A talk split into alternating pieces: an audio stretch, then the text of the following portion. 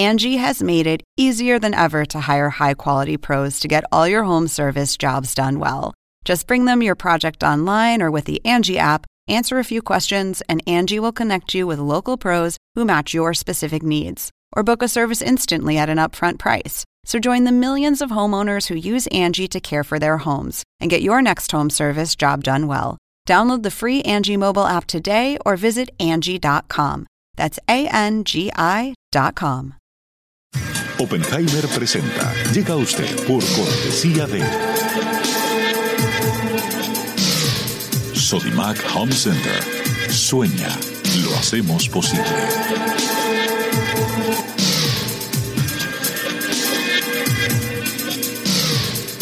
Jingle, líderes en administración integral de capital humano. Estudia en Argentina. Carreras acreditadas internacionalmente. Residencia universitaria. Aranceles a tu alcance. UADE, una gran universidad. Arcos Dorados.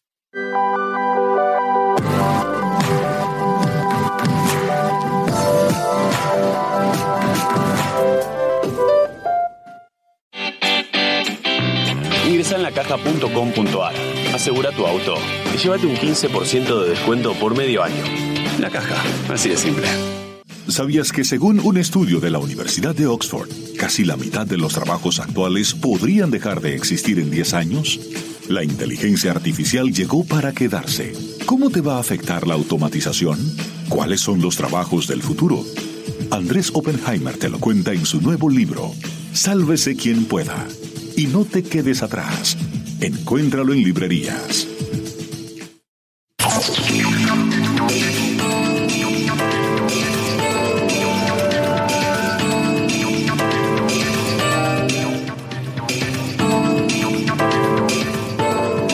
Hola, ¿qué tal? ¿Cómo les va? Soy Andrés Oppenheimer. Gracias por estar con nosotros. Este año se caracterizó por protestas sociales en todo el mundo, en Chile, en Colombia, en Ecuador, en Bolivia, en Venezuela, pero también en Hong Kong, en París, en Barcelona, en Estambul, en Teherán. Más adelante en el programa les voy a contar mi teoría sobre lo que tienen en común muchas de estas protestas. Pero antes, vamos a hablar con el presidente de Chile, Sebastián Piñera, porque es muy significativo que se hayan dado estas protestas en Chile, que en muchos sentidos ha sido el país más exitoso de la región. Es uno de los que más ha reducido la pobreza y el que según un nuevo informe de desarrollo humano de las Naciones Unidas es el más desarrollado de América Latina, no solo en materia económica, no solo en materia de crecimiento económico, sino también en temas sociales, como la expectativa de vida, la salud y la educación. ¿Cómo se explican entonces estas protestas en la economía más exitosa de América Latina? Vayamos directamente a la conversación que tuvimos con el presidente de Chile, Sebastián Piñera. Veamos.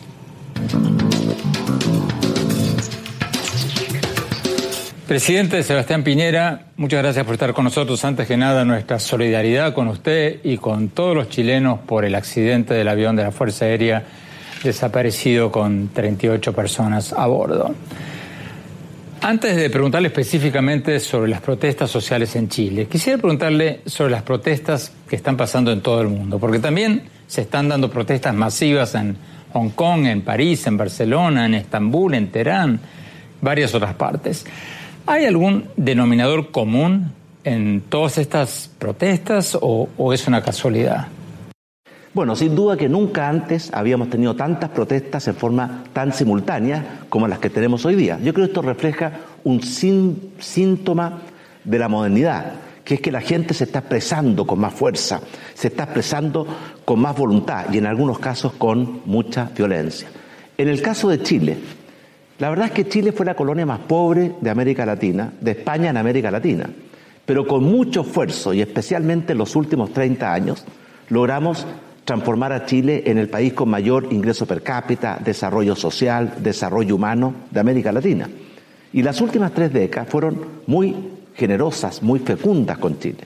Recuperamos nuestra democracia en forma ejemplar, multiplicamos por cinco el ingreso per cápita, redujimos la pobreza de 60% a menos de 10%. La desigualdad también se redujo en forma significativa. Pero algo no hicimos bien y hemos tenido que enfrentar en estas últimas seis semanas dos fenómenos simultáneos, pero de muy distinta naturaleza. Lo primero es una demanda legítima de la inmensa mayoría de los chilenos por un Chile más justo, con más igualdad de oportunidades, con menos abusos, con más dignidad. Y eso está muy bien. Pero simultáneamente también hemos debido enfrentar una ola de violencia criminal que no ha respetado a nada ni a nadie, que ha costado muchas vidas, que ha destruido nuestro sistema de transporte subterráneo, hospitales, supermercados, sin ninguna ley, sin ningún respeto. Y por tanto, como gobierno, hemos tenido que enfrentar con políticas muy distintas estas dos situaciones simultáneas. Bueno, a eso iba mi pregunta.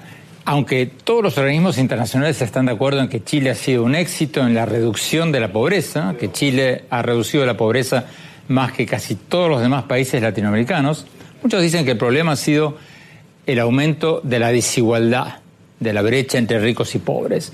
Usted acaba de decir que Chile redujo la desigualdad. ¿Es cierto eso?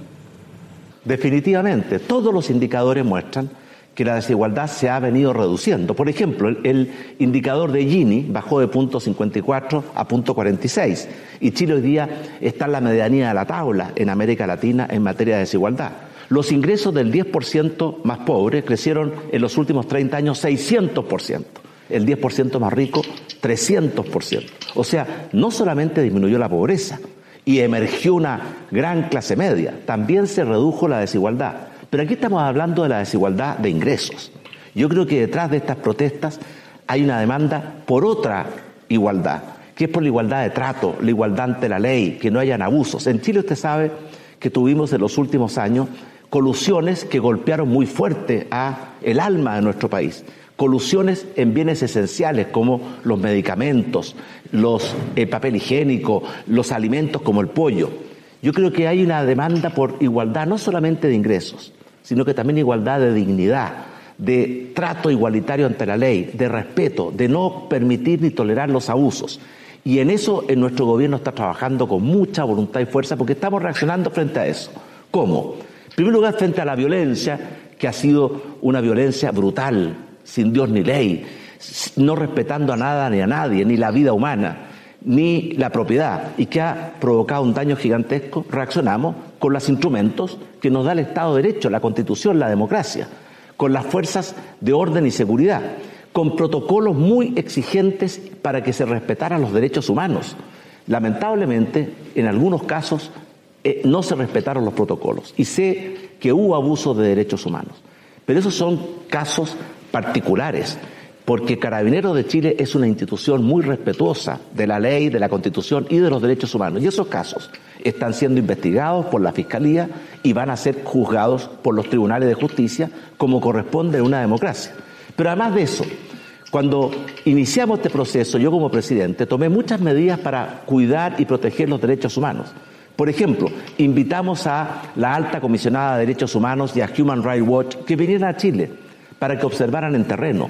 Fortalecimos todas las instituciones que tenemos en nuestro país, como el Instituto Nacional de Derechos Humanos o la Defensoría de la Niñez o el Ministerio de la Mujer para proteger los derechos humanos. Les dimos más recursos, más atribuciones.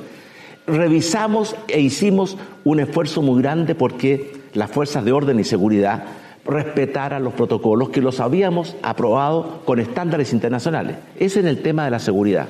También pusimos en marcha una agenda social, en que, que significó, por ejemplo, un aumento del 50% en las pensiones, del millón seiscientos mil chilenos con las pensiones más bajas. Significó también eh, no, no subir, sino que estabilizar precios de productos básicos como la electricidad, el agua, eh, el transporte público, los peajes de las carreteras creamos un ingreso mínimo garantizado para que las personas que tienen salarios bajos tuvieran un apoyo y un aporte para llegar a ese ingreso mínimo garantizado y muchas cosas más. Ahora estamos también con una agenda muy poderosa para terminar con los abusos y hacer una sociedad que respete más la dignidad y que seamos todos iguales entre la ley. Por ejemplo, vamos a fortalecer muy fuertemente la forma de combatir las conductas monopólicas, las colusiones, los carteles. Estamos fortaleciendo la protección de los derechos de los consumidores, la protección de los derechos de los trabajadores. Y además de eso, también estamos en pleno proceso de ponernos de acuerdo en una hoja de ruta para avanzar hacia un cambio profundo en nuestra constitución. Esos son los grandes frentes en los cuales eh, hemos escuchado con atención y con humildad lo que la ciudadanía nos está pidiendo y hemos reaccionado con mucha fuerza y con un sentido de urgencia. Tenemos que ir a un corte. Cuando hablamos, vamos a ver lo que nos dijo el presidente de Chile sobre cómo explica su baja popularidad, que según una encuesta reciente está en apenas el 13%. No se vayan, ya volvemos.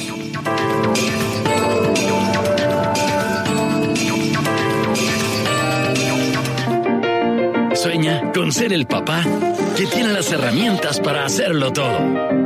Busca, encuentra, compara. Descubre la que siempre habías querido. Ven a Sodimac Home Center y llévate una o llévatelas todas. Pruébalas, siéntelas. Compra las herramientas de un super papá sin que te supercueste. Y haz tus super proyectos.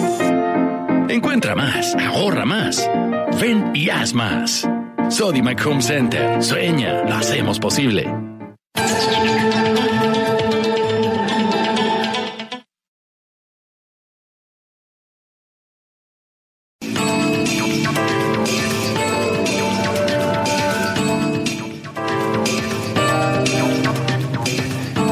Gracias por seguir con nosotros. Estamos hablando con el presidente de Chile, Sebastián Piñera. Estamos hablando con él sobre uno de los fenómenos más interesantes del año que termina, las protestas sociales en Chile, que es el país más desarrollado de América Latina. El último informe de desarrollo humano de las Naciones Unidas que acaba de salir dice que Chile es el país número uno en América Latina, no solo en temas económicos, sino en temas sociales como la salud y la educación. Entonces, ¿cómo se explican estas protestas? ¿Se pinchó el modelo chileno o por el contrario son protestas del primer mundo, más parecidas a las de los indignados en España o a los chalecos amarillos en Francia que a las de Venezuela o las de Haití? Sigamos viendo la entrevista.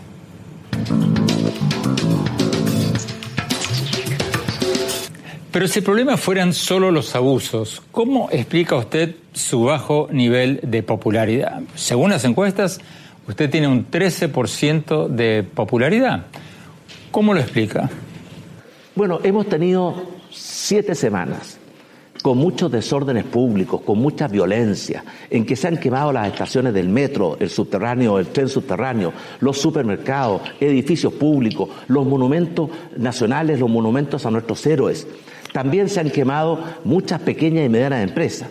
Es natural que cuando el orden público no se logra resguardar con propiedad porque hemos enfrentado una ola de violencia que nunca antes habíamos conocido, es natural que la aprobación de toda la, clase política, no solamente el presidente, es el presidente, son los partidos políticos, es la Cámara de Diputados, es el Senado, es el Poder Judicial, todas las instituciones han sufrido una caída muy fuerte y yo creo con razón.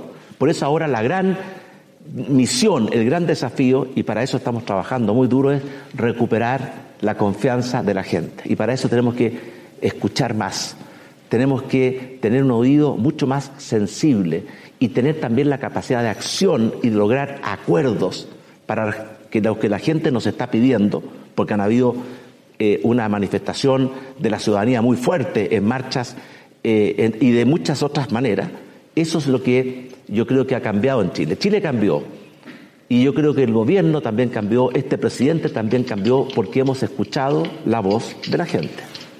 Aunque había causas de fondo, también se ha dicho, usted mismo lo ha dicho, que hubo injerencia extranjera. ¿Qué evidencias concretas hay de que el régimen de Nicolás Maduro en Venezuela instigó o instigó las marchas en Chile? Funcionarios de Estados Unidos me han dicho que un 9% de las noticias falsas que circulaban en Internet antes y durante las protestas en Chile venían de granjas de noticias falsas de Rusia, operadas en muchos casos desde Venezuela. ¿Cierto o, falso? Es cierto. Mire, la, campaña de desinformación, de noticias falsas, de montajes, para crear una sensación de, de, un, de un desorden y de una crisis total ha sido gigantesca. Y en eso han habido, sin duda, participación de gobiernos, instituciones extranjeras. Hemos recibido mucha información de gobiernos amigos que nos entregan esta información. Nuestros sistemas de inteligencia que van a tener que ser modernizados, reformulados, porque no estuvieron a la altura de lo que un país como Chile necesita, también nos ha entregado información. Todo eso lo hemos puesto en manos de la Fiscalía para que investigue y para que ojalá sancione. Pero yo tengo la firme impresión de que aquí ha habido intervención, no solamente de manos y mentes chilenas, sino que también de otras fuentes. Por lo demás, lo hemos escuchado de muchos gobiernos amigos de América Latina, de Estados Unidos, de la propia OEA, y por lo más es lo que dicen pública y abiertamente algunos gobiernos del famoso Foro de Sao Paulo. ¿Podría darnos un ejemplo de estos mensajes falsos? Porque mucha gente piensa que usted está inventando eso. Bueno, en primer lugar, lo que se ha, utilizado mucho las redes sociales. Hemos hecho un estudio de millones y millones de comunicaciones a través de redes sociales. Muchas de ellas vienen fuera de Chile. La inmensa mayoría de ellos son para provocar más desorden, más manifestaciones, más descontrol, más desobediencia civil y para castigar o hacer perjudicar al sistema político chileno. No es solamente al gobierno si este es un ataque contra el sistema político. Y ahí participan grupos en nuestro país, como por ejemplo grupos de narcotraficantes, grupos anarquistas, pero también hay una mano extranjera. Le doy algunos ejemplos. Muchas de las noticias, de los videos relacionados con derechos humanos, que se han difundido profusamente en los medios de comunicación chilenos y también extranjeros, no corresponden a la realidad. Hay muchos de ellos que son falsos, que son filmados fuera de Chile o que son tergiversados. Y por tanto, sin duda que aquí hemos debido enfrentar una, una campaña de desinformación que es muy difícil de contrarrestar, porque ha habido poca capacidad de los medios de comunicación de verificar la verdad. Por ejemplo, ayer, hasta ayer había un caso de una persona muerta por la acción presuntamente de un miembro de nuestro ejército. Ayer la Fiscalía determinó que no era así, que eso que había sido profusamente difundido, el que había matado a un, a un, a un chileno no había sido el militar, sino que había sido una banda rival. Como eso hay muchos ejemplos. Desgraciadamente usted sabe que cuando la noticia sale se publica con, con mucha intensidad y cuando se hace la, la, la corrección se publica con muy poca importancia. ¿De dónde vienen estas noticias falsas? ¿De Venezuela, de Rusia, físicamente? ¿De, de dónde vienen? Bueno, usted sabe que uno puede rastrear los, los, famosos IP, que es la dirección digital. Vienen muchas de Rusia, vienen muchas de otros países de Europa Oriental, vienen también de países de Europa. Esto es una cosa organizada y sistemática. Pero mire, en el mundo de la inteligencia, nosotros hemos tomado la decisión de entregar todos los antecedentes a la Fiscalía para que la Fiscalía investigue y podamos, en consecuencia, no solamente contar la verdad, sino que también identificar y sancionar a los responsables.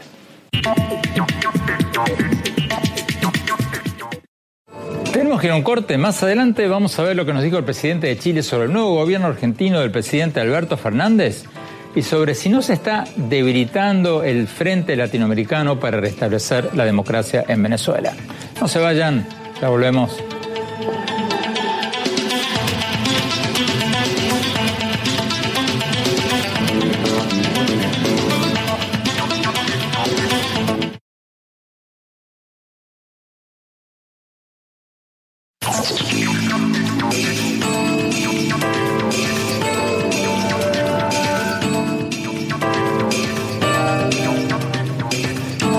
Gracias por seguir con nosotros. Estamos hablando con el presidente de Chile, Sebastián Piñera, sobre uno de los fenómenos más interesantes del año que termina, las protestas sociales en Chile, que es el país más desarrollado de América Latina según el nuevo informe de desarrollo humano de las Naciones Unidas.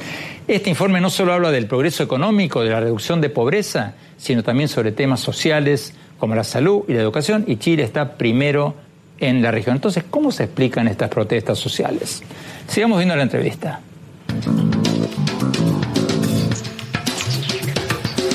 Presidente Piñero, usted ha acordado un plebiscito en abril del año próximo para decidir si se redacta una nueva constitución y cómo sería ese proceso.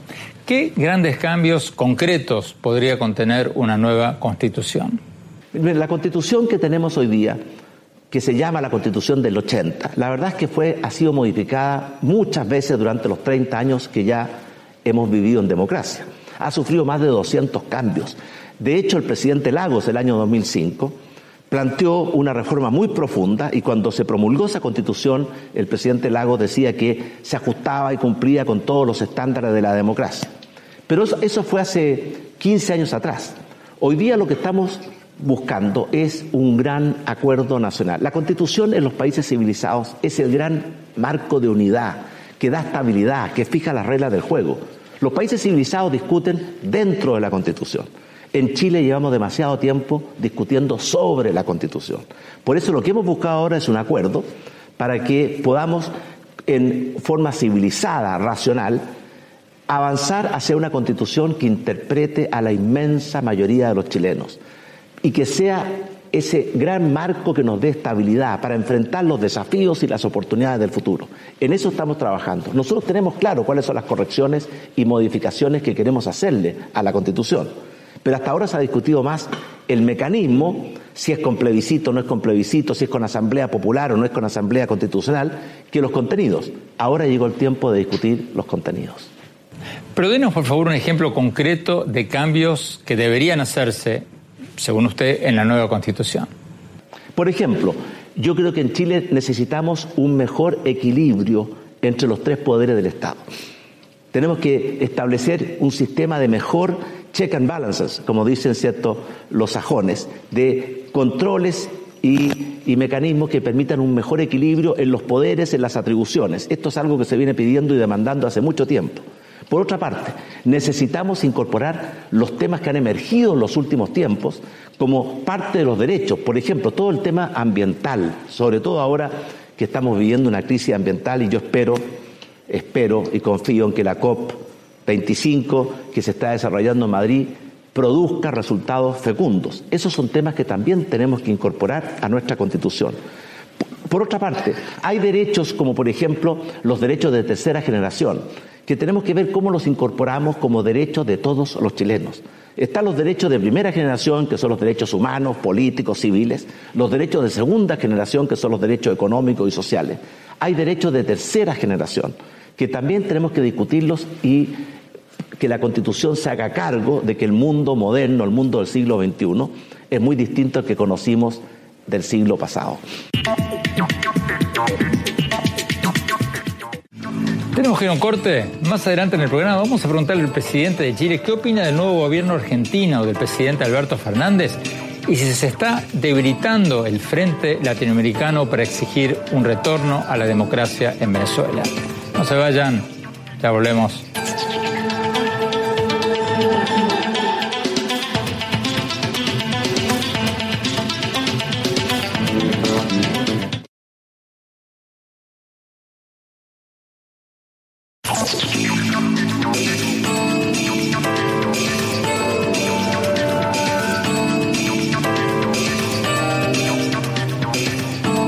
Gracias por seguir con nosotros. Estamos hablando con el presidente de Chile, Sebastián Piñera. Sigamos viendo la entrevista.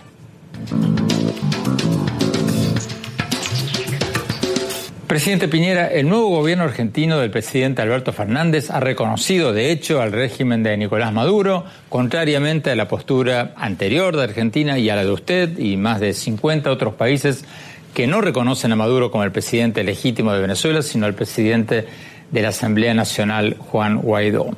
El gobierno de México ha tomado una decisión parecida a la de Fernández. Acaba la pregunta. ¿Hay un retroceso en la causa latinoamericana para restaurar la democracia y los derechos humanos en Venezuela? Espero que no, porque Venezuela es una dictadura.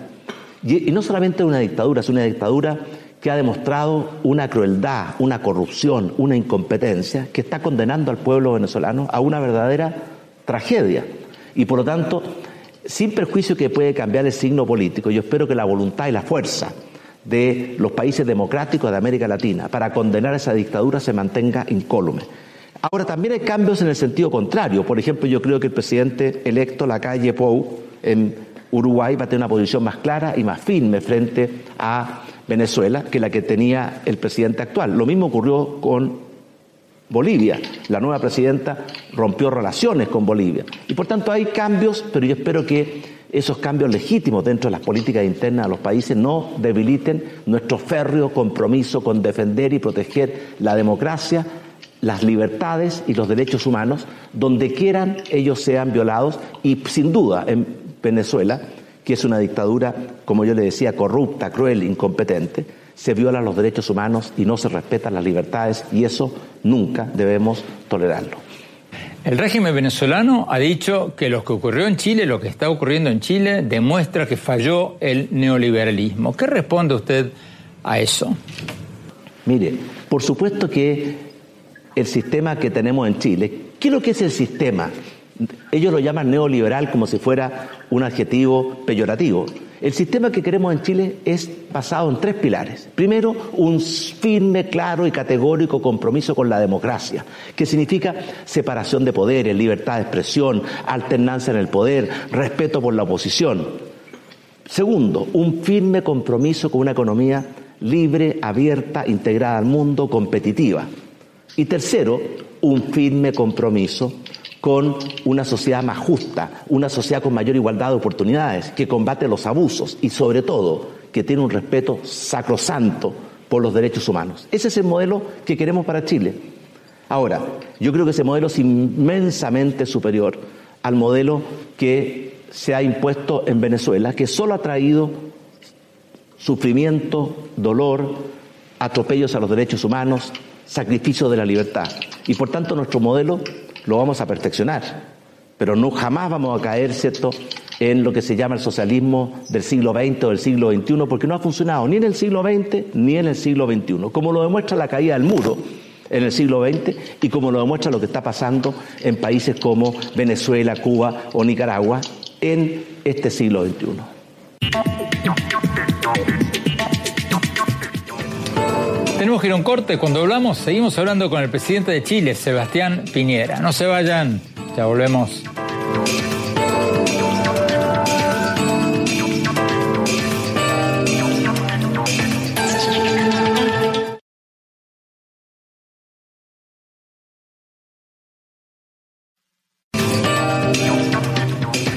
Gracias por seguir con nosotros. Estamos hablando con el presidente de Chile, Sebastián Piñera, sobre uno de los fenómenos más interesantes del año que termina, las protestas sociales en Chile, el país más desarrollado de América Latina según el informe de desarrollo humano de las Naciones Unidas que acaba de salir, no solo en temas económicos, sino también en temas sociales como la salud y la educación. ¿Cómo se explica esto en Chile? Sigamos con la entrevista.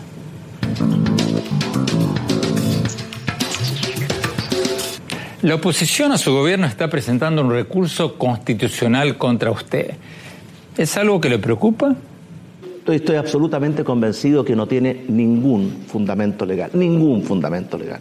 Pero además, yo estoy también convencido que no va a prosperar. Esa fue una presentación que hizo una minoría de la Cámara de Diputados, básicamente el Partido Comunista y algunos sectores de, de extrema izquierda. Pero no va a prosperar porque no hay ninguna razón para que prospere. Yo le aseguro a usted que junto con haber tenido que enfrentar una de las crisis políticas, económicas y sociales más grandes que ha conocido Chile en su historia, la preocupación que hemos tenido por respetar la democracia, por mantener el Estado de Derecho, por respetar la autonomía de los otros poderes del Estado, el Poder Judicial, el Poder Legislativo, por potenciar los organismos autónomos que existen en Chile para proteger los derechos humanos. Le, dimos todas las facilidades, le aumentamos los presupuestos, le dimos la logística al Instituto Nacional de Derechos Humanos, que es la institución autónoma que existe en Chile por ley para proteger los derechos humanos, a la Defensoría de la Niñez, que es la que se preocupa de los derechos de los niños. Y por lo tanto, estamos muy claros de que en esta materia, la larga tradición de Chile, después de lo que conocimos durante el régimen militar, de un compromiso y un respeto total, absoluto por los derechos humanos de todos, en todo tiempo y lugar, se ha mantenido. Ahora, ¿que se cometieron excesos? Claro que sí. Hay 60.000 carabineros que han tenido que enfrentar más de 3.000, 4.000 incidentes de mucha violencia. Y, hay, ahí hubo atropellos a los derechos humanos. Y están siendo investigados por la Fiscalía Nacional y van a ser juzgados por los tribunales de justicia como corresponde en democracia. Y quiero decir también, yo lamento cada uno de los muertos, cada uno de los heridos. Pero no solamente han, habido eh, eh, heridos y lesionados en los civiles, hay más de 2.500 carabineros heridos, algunos de ellos heridos a bala, quemados con bombas Molotov y por tanto la violencia que conocimos en Chile fue de una magnitud, de una intensidad que nunca antes habíamos conocido.